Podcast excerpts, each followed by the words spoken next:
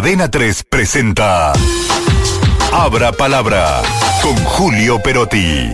Parte de estas declaraciones que hizo el presidente Alberto Fernández diciendo que la inflación está mal medida. Eh, que si fuera, eh, perdón, la pobreza está mal medida, la pobreza. La, inflación, la inflación habló Cristina. Que la pobreza está mal medida y que si fuera del 40% la Argentina estaría estallada. Eh, le recordemos al presidente, por si no tomó noción de eso, que el INDEC depende del Ministerio de Economía y el Ministerio de Economía depende del presidente de la Nación y el INDEC es el que mide, ¿no? Y es lo que también recordamos recién, Raúl, aquella famosa frase de Cristina, ¿no? Cuando habló en Georgetown, en Washington, en la universidad, y dijo, bueno, si realmente la inflación fuera del 25%, el país estallaría por los aires. ¿Cuánto tenemos de inflación ahora? Estamos galopando al 200. Más o menos, exactamente. Y si volvemos sobre el tema de la pobreza, ¿te acuerdas aquella frase de Aníbal Fernández? Que teníamos menos pobre que en Alemania. Me acuerdo. Digo, todas las rozan el límite de, de, lo ridículo, ¿no? Eh, es, lo de Alberto Fernández no sabemos si es una muestra de, un enorme cinismo, lo que no nos extrañaría, o es un desconocimiento superior a la realidad, lo que tampoco nos debería extrañar. En cualquier caso, eh, ponga la excusa que fuere, lo cierto es que la Argentina está en un estado de devastación social, claramente. Pero para conversar de esto, lo tenemos en línea Martín Maldonado, cordobés, doctor en ciencia política, catedrático universitario, investigador del CONICET, como síntesis esta de un larguísimo currículo, ¿no? Porque es un reconocido experto en temas de pobreza y políticas de inclusión social, sobre lo que ha publicado eh, libros técnicos y numerosos artículos de, en revistas internacionales. Hola Martín, buenas tardes. Hola Rolo, buen día, ¿cómo están? Bueno, muy bien, muy bien por acá. ¿Qué opinas de esta expresión de, de Alberto Fernández? Infeliz y desacertada. ¿Qué, cómo debería medirse la pobreza realmente? Más allá de que el presidente lo dice obviamente en un sentido de, de tratar de eximirse de culpas por esto, ¿no? Pero realmente lo que estamos midiendo es el nivel de pobreza que hay o hay mucho más todavía.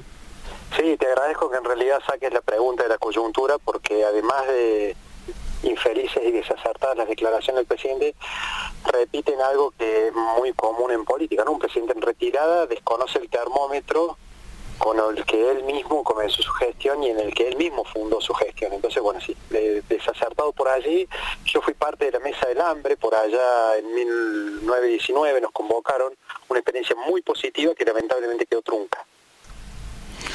¿Por qué quedó trunca? Contanos, Martín porque comenzó muy bien, había una mesa que es la que se conoció en medios, que era la mesa visible, digamos, donde había grandes figurones y personalidades, pero allí debajo había varias mesas técnicas, habíamos técnicos de varios organismos de todo el país, eh, realmente habíamos hecho un, muy buen primer incipiente trabajo en identificar aquellas formas de nutrición mejores y más económicas para la población y habíamos avanzado en varias propuestas para terminar con el clásico bolsón alimentario, para mm, promover la producción de alimentos locales e incentivar el consumo de alimentos más nutritivos y más económicos, por ejemplo, lentejas, lentejas y leguminosas, para darte un ejemplo.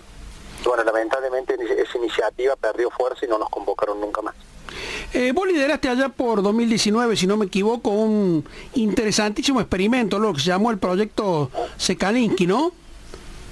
Sí, correcto. Cuéntanos, bien en qué consistió eso y cuáles fueron los principales hallazgos, porque realmente marcan de alguna manera este tema de debate, ¿no? Sí, sí, justo antes de la pandemia 2019 eh, hicimos la primera prueba médico-científica de canasta básica en la región, en toda América Latina. Eh, recordemos que esta medición de pobreza que hoy está en la agenda eh, es contrastar los ingresos económicos monetarios de una familia contra el costo de una canasta básica de alimentos. Esa canasta de básica de alimentos nunca había sido testeada, nunca había sido probada, es una medición obsoleta y sesgada, que es en parte lo que obvió decir el presidente, eh, y en realidad nunca nadie se había probado. cuando vos decís probado... Eh, fue testeado, testeado en, sus, en sus consecuencias reales de comer. Nunca nadie comió la canasta básica. Cuando la testeamos y la médicamente, hicimos un experimento hicimos todos los estudios médicos, psicológicos y antropométricos antes, durante y después de consumir esa canasta, bueno, los resultados fueron desastrosos. Comer, la conclusión, para decirlo breve, después podemos ampliar si tenés tiempo, la conclusión es comer como pobre enferma y comer como pobre toda la vida mata. Martín, eh, vos eh, estuviste adentro del experimento, fuiste parte del experimento. Eh, contanos tu experiencia personal. Bueno, mi experiencia personal en, particular fue, yo nunca había tenido problemas de salud. En tres meses de alimentar, tres, cuatro meses de alimentarme con los productos de la canasta básica alimentaria, se me subieron los triglicéridos, se dispararon a eh, cantidades que los médicos hicieron terminar. Otra de las de las nutricionistas que hizo el experimento conmigo eh, se le cortó el ciclo menstrual, mira lo que te estoy diciendo, Rolo, ¿no? Y o la tercera bajó tanto de peso que ya corría riesgo su salud. Ninguno de los tres llegó al objetivo de nos habíamos planteado que eran comer seis meses la canasta básica. Esta canasta básica obsoleta, creada en el año 1985, es el baremo, el termómetro con el cual se mide hoy la pobreza en Argentina. ciertamente una medición obsoleta y que no sirve, además de ser obsoleta, no sirve para tomar decisiones de política pública. El costo de los alimentos pierde pierde vigencia en un contexto de inflación. No se puede tener un termómetro que cambia al 10 o 12% mensual, ¿no, es cierto? Mm. Estamos escuchando a Martín Maldonado, que es doctor en ciencias políticas e investigador del CONICET, que está saliéndole al cruce a los dichos de Alberto Fernández y plantea para nuestros oyentes que ya la vara de la canasta básica que se toma como unidad de medida está muy baja por consecuencia, los números de la gente que está en situación de pobreza deberían ser mucho mayores que los que augura el presidente. Em, Martín, ¿cuál es, según tu estimación, a grosso modo, el número real de las personas que están por debajo de la línea de pobreza en nuestro país? No, no, yo no puedo hacer una estimación. Yo soy científico. Yo estimo en base a datos de la realidad. Esos datos, lamentablemente, son los que tenemos hoy, 40% de pobreza, 9% de indigencia. No se puede hacer una estimación hacia grosso modo. Lo que sí sabemos, lo, dijo Salvia, sabemos que sin planes sociales tendríamos 10% más de pobres y 11,4% más de indigentes. Eso sí, o sea, los planes sociales son, es paradójico, ¿no? Porque son una pésima, pésima, pero necesaria solución. Eh, su rediseño y su redistribución es prioritario. Yo espero que en un cambio de gobierno, que siempre son oportunos cambios de gobierno, más allá donde hace el signo político que vayan, haya un rediseño y una redistribución de estos planes sociales. ¿no? Hoy tenemos aproximadamente 5 eh, millones y medio de jubilaciones, un millón y medio de pensiones, 4,2 millones de asignaciones por hijo, tenemos planes potenciales en una cantidad superflua, 2 millones y medio de tarjeta alimentar, es muchísimo, casi más del 50% de los hogares de Argentina recibe alguna ayuda del Estado. Y esto es tan necesario como eh, ineficaz del modo en que se está aplicando. ¿no? El presidente dice que la encuesta permanente de hogares podría falsear ciertos datos porque si alguna gente tiene un plan, por ahí evita eh, contar, por temor a perder el plan, que tiene algún que otro trabajo, o que, hace changas, o que se la rebusca de algunas otras maneras, trabajos en negro, informalidad y demás, como para sobrevivir. Esto es eh, así de cierto y aún así fuera, digamos. Eh, eh, es, un manotazo de abogado de demasiada mucha gente que, que está arañando las líneas mínimas indispensables. ¿Aún así fuera, Martín?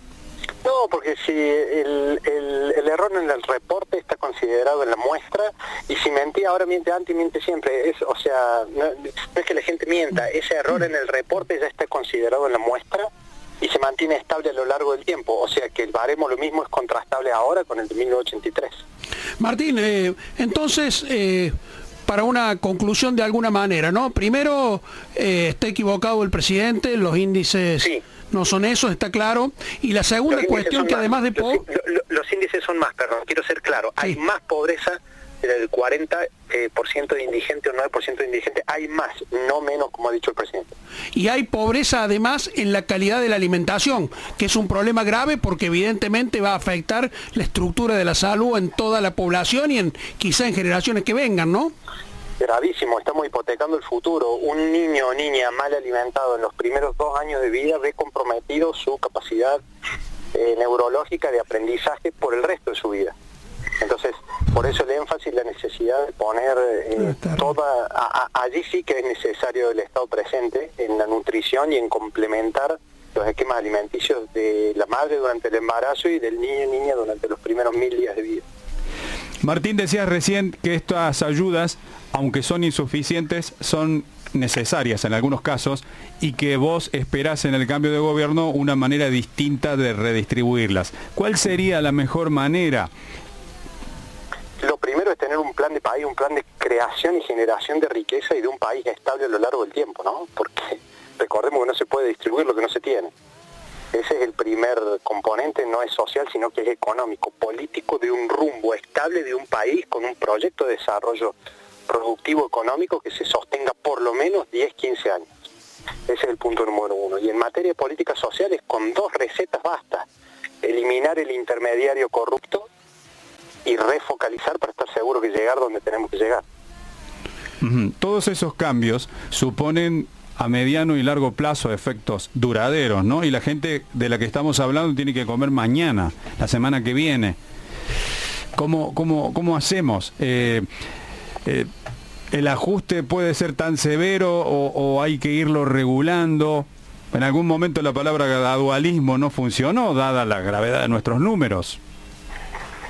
Bueno, ya nos escapamos de mi área de expertise, que son los, los programas sociales, ¿no? Yo creo que pueden hacerse cambios en muchas otras áreas sin afectar a quienes más lo necesitan. Dentro del padrón de beneficiarios de programas sociales, ciertamente es necesaria una, depuración. Hace poco vimos una depuración de quienes habían viajado al exterior, por supuesto. Muy bien. Hay, duplica, hay duplicaciones y hay demasiado intermediario. Es así.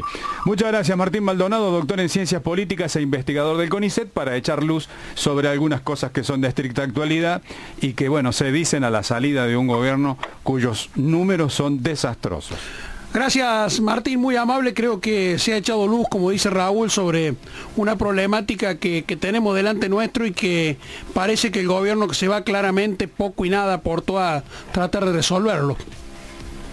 Bueno, muchas gracias y sí, esperemos que próximos gobiernos acierten mejor. Ojalá, ojalá. 3 presentó Abra Palabra con Julio Perotti.